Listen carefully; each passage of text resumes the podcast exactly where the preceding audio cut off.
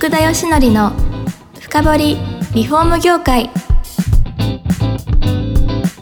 この番組はリフォーム事業のためのネットワーク戦力住宅会社のブランディングを支援するルームクリップ公認家づくりパートナー住宅事業経営者の初めてを支援するランリグの提供でお送りします。皆さん、こんにちは。さあ、今週も始まりました。福田義則の深掘りリフォーム業界。第113回目、パーソナリティの福田義則です。今回から4回にわたってご出演いただきますのは、スマート修繕の豊田健次郎さんです。豊田さんのプロフィールを紹介します。1981年7月13日生まれ、奈良県出身です。学校卒業後、新卒で旭化成に入社。電子材料のマーケティングセールスに従事しました。2011年から2015年はマーケティング責任者として中国に赴任されました。中国から帰任後、2015年に DNA に入社。他社との共同事業の事業開発やアプリゲーム複数タイトルのプロデュースに従事されました。また、DNA での本業に従事しながら、2020年より DNA 系投資会社において、スマート修繕事業のリサーチ、各種検証、立ち上げを行われました。2022年よりスマート修繕事業を代表取締役として展開されております。そんな豊田さんに今日来ていただいてます。よろしくお願いします。よろしくお願いいたします。お願いいたします。いやー、なんかこの経歴プロフィールからもいろいろ伺いたいことはあるんですけど、第1回目はですね、まずあの、小さい頃の話を聞くってお決まりがありましてですね、ぜひ豊田さんのちょっと出身、どういうふうに、その奈良でですね、こう過ごされてきたかなんかをお話伺えればと思っております。はい。えーっとですね、はいまず言えることはすごく平凡な家庭で、あの、平凡に育ったというふうに考えております。そうですか。はい。えっと、ずーっと奈良で、あれですか？学生時代過ごされたんであ、すか？はい。あの、大学は京都の方にありましたけど、奈良の方から通っておりました。あ、そうだったんですね。はい普通にあれですか？ご両親は会社員勤め。えっと、父の方が会社員で、母の方が自営業をやっておりました。あ、そうですか。ご兄弟とかはいかがですか？えっと、8歳年上の姉と5歳年上の兄がいあ、ました。はい。末っ子の、さあ、三人兄弟っていうことですね。い、や、でも平凡と言ってもですよ。いや、例えばなんか好きなものだったりとか、例えば運動だったりとか勉強だって本とかなんかあったと思うんですけど、なんかこう、特に好きなものってなんかありました？えっと、虫を取ったり、魚を釣ったりとかですね。そういう自然で遊んだりとかが好きでした。あそうだったんですね。、はいや、結構あの、なんか、豊田さんその IT とかそっち関係のイメージがあったんで、あ、そんな自然豊かなところだったんですね。あ、そうですね。あの、IT も別に全然得意でなかったです。あ、そうなんだ。えーじゃあ、周りはなんかあれですか、畑とか田んぼとか結構あったみたいな。そうですね。そんはない地域だったんですかね。えーじゃあ、友達とかともこう自然の中でずっと遊んで、こう、ず、まあ、どうでしょう。高校ぐらいまでは田舎でこう過ごされた。そんな感じですか？そうですね。あの、夏になると、毎晩こう決まったカブトムシ、クワガタムシ取るスポットに行くみたいなのを中学まではやってました。あ、そうなんですか。はい。いあれ、でも、勉強が好きとかそういうのはあったりするんですか？や、勉強は大嫌いでした。あ、大嫌いですか？いや、普通、結構こう遊んで学生時代は過ごされた感じですかね。そうですね。ええで、大学に、あの、京都行かれるわけじゃないですか。はい。そこでなんか、あの、どうなんですか？面白い経験とかそういうことはされたりされ、してるんですか？えっと、まあ、京都の大学に行ってからはですね、あの、両親の勧めもあったんですけど、奈良の方に外国人の観光客が多いっていうこともあってですね、はい。外国人の観光客を英語でボランティアでガイドするっていう、あの、集団の方があったので、そちらの方で確認、あの、活動とかしたりしておりました。あ、面白いことされてます。え、完全ボランティアですかそれは？は。い、完全ボランティアです。えー、あ、もともと英語は得意だったってことですか？いえ、全然得意じゃなく、入ってから 勉強していく形ですね。はい。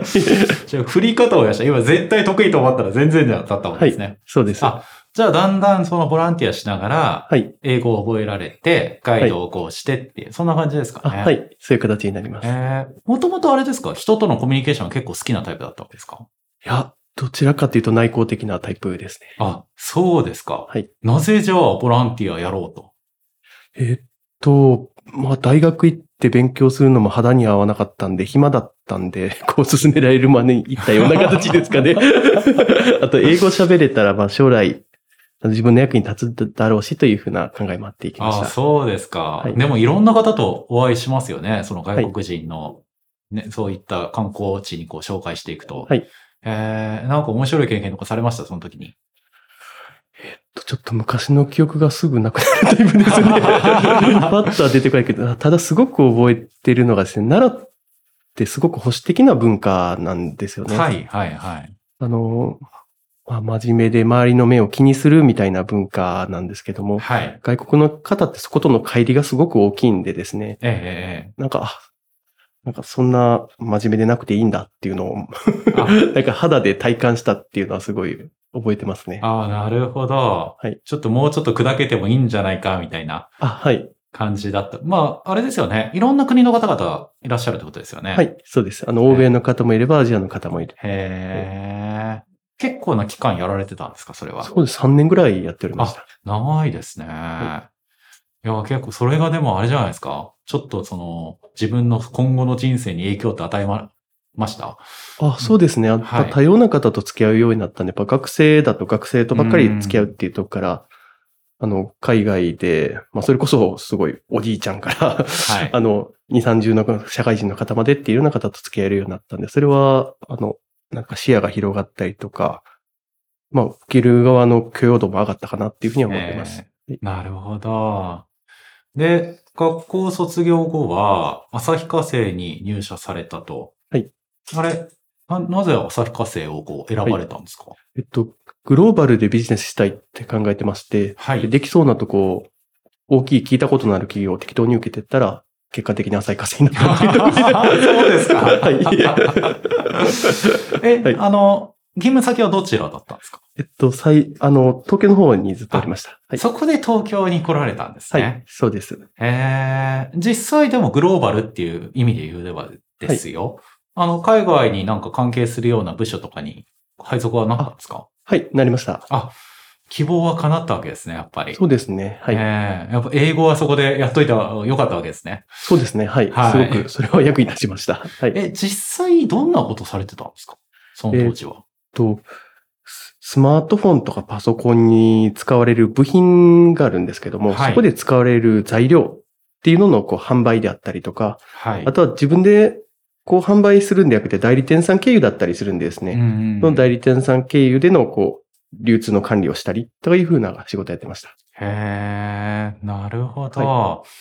それであれですよね。中国にも行かれてっていうはい感じですよね。中国はなんかはいあったんですか、そのプロジェクトっていうのが。えーっと、中国の方にはもともと工場だけあったんですけども、はい現地のマーケティング、セールス機能を強化するっていうことで、はい。それで、あの、ふその立ち上げっていうので赴任しておりました。あ、そうですか。で赴任後はどっちかっていうと、セールスの色合いはもうほぼなくなってですね、はい。あの、市場を見ながら 4P を決めていくみたいなマーケティングの色合いが非常に強い仕事をしてました。あ、そうだったんですね。ただ、あの、ね、あ帰ってこられた後には、まあ DNA に入社されたと。まあちょっと経路違うじゃないですか。はい。あれ、なぜこう、転職考えられたんですか？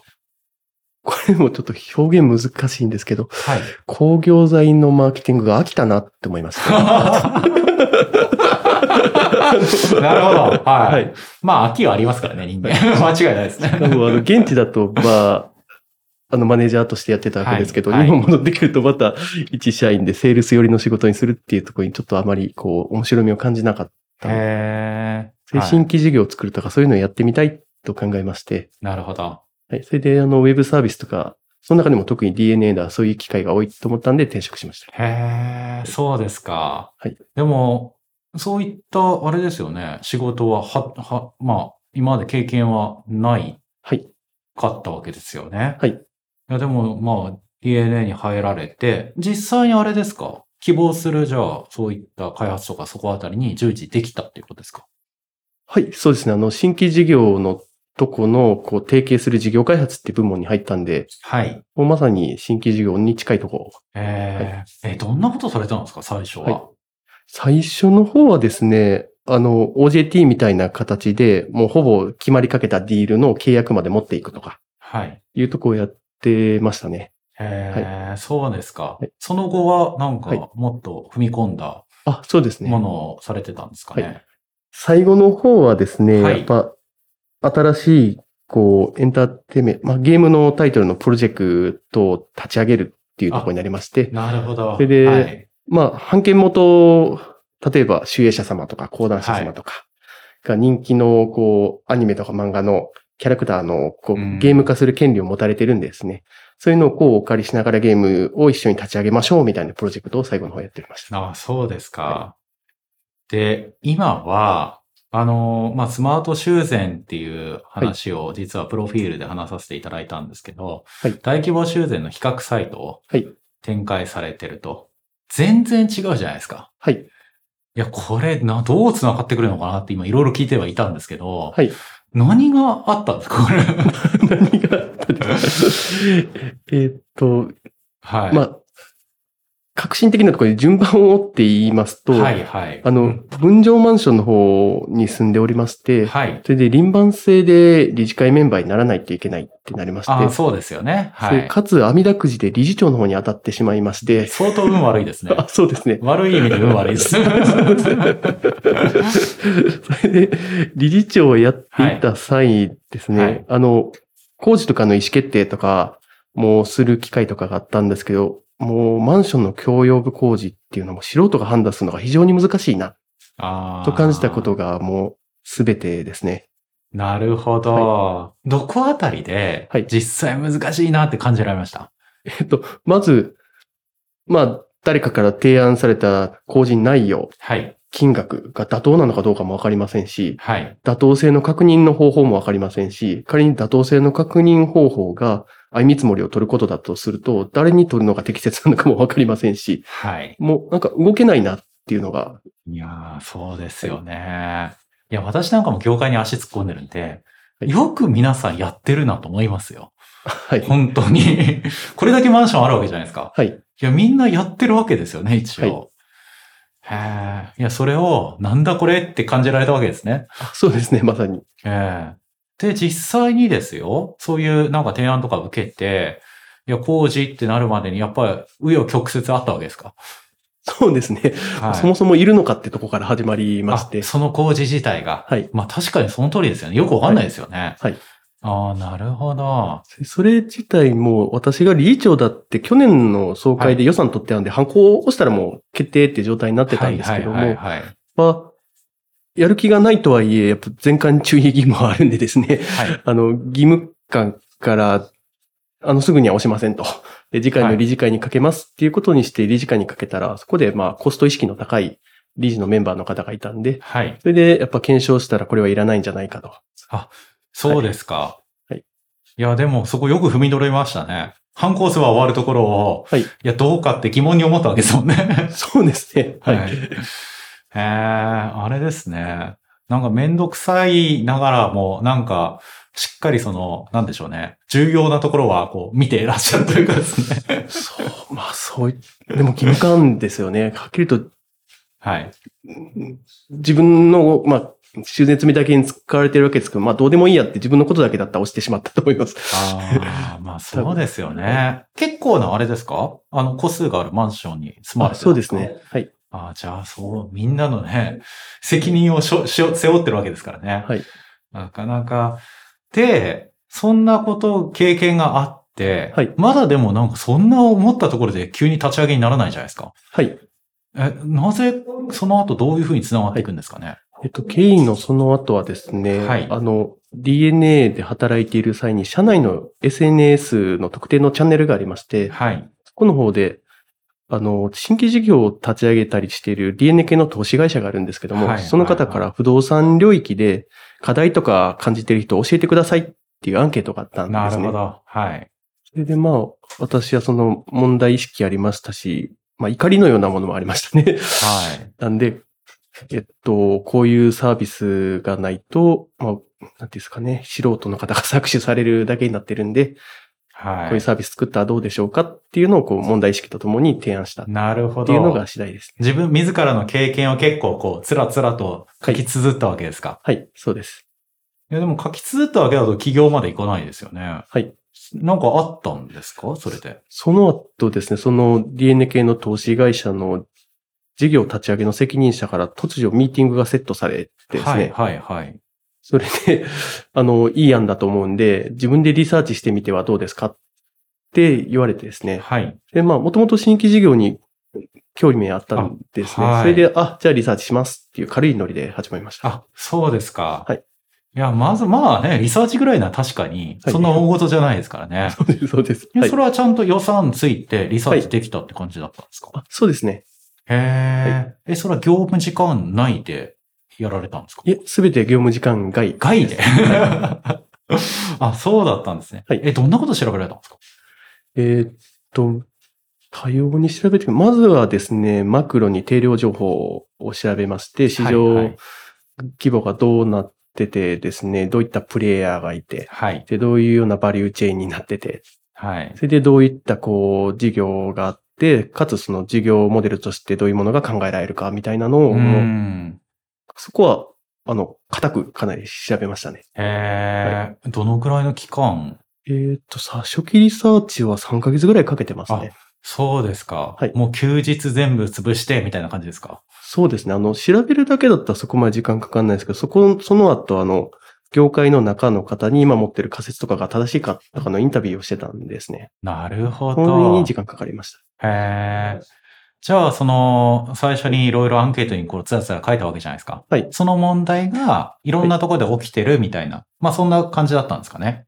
えーっと、ヒアリングの結果は、まあ、同じ思いですよね。あ、そうだったんですもうね、。工事わけわかんないっていう。ああ、なるほど。はいいやー、もうすぐ立ち上げに多分繋がってくるんでしょうけど、ちょっと時間が来てしまいましてですね。あのー、次回ちょっとスマート修繕が立ち上がったところから、立ち上がるところからか、いまた話を伺っていければというふうに思っております。えー今日はですね、えースマート修繕の豊田さん、1回目来ていただきました。どうもありがとうございます。あ、ありがとうございます。この番組は住宅業界に特化したコンサルティング会社ランリグが長年業界の今を追いかけてきた福田義則をパーソナリティに迎え確かな実績を持つスペシャリストを毎回ゲストにお招きしてお送りする番組です。